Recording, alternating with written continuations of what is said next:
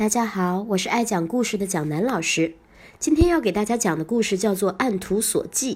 这个故事要从一个叫孙阳的人讲起。他是春秋时期秦国人，相传是我国古代最有名的相马专家。他一眼就能看出一匹马的好坏。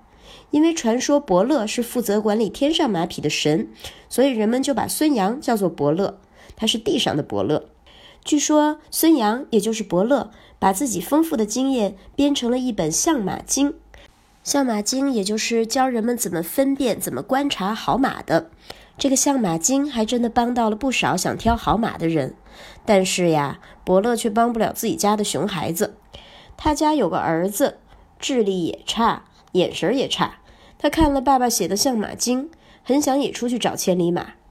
他看到《相马经》上说，千里马的主要特征是高脑门、大眼睛，脚大而有力，像摞起来的九曲块。于是他便拿着书往外走。一个时辰不到，这个熊孩子就回来了。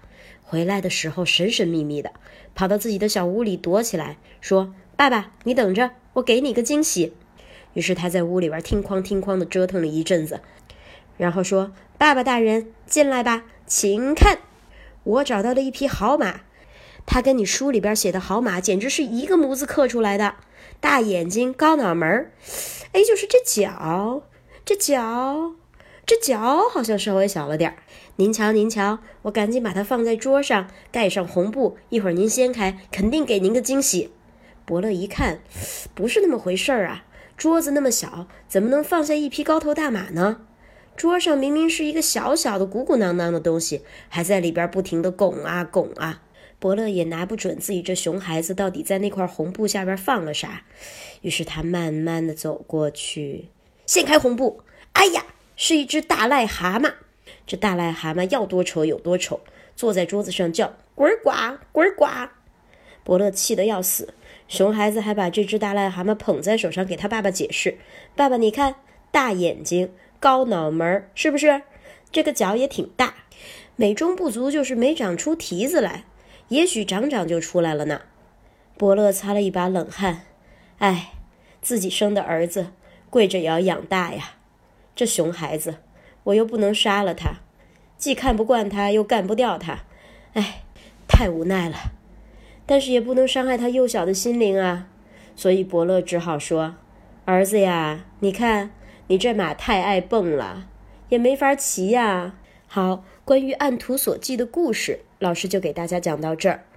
大家不难看出来，这个成语本身讲的是办事拘泥于教条，总是有一些旧规矩，非常不聪明、不灵活，以至于有的事儿会办错。但是后来呢，人们又给了这个成语另外的一个定义，指按照线索去找事物是比较容易找到的。所以这两个意思在不同的语言环境下面，大家都可以用。我各给大家举一个例子。第一种意思，大家可以说，我们做事情不能只按图索骥，应该结合实际，灵活的变通。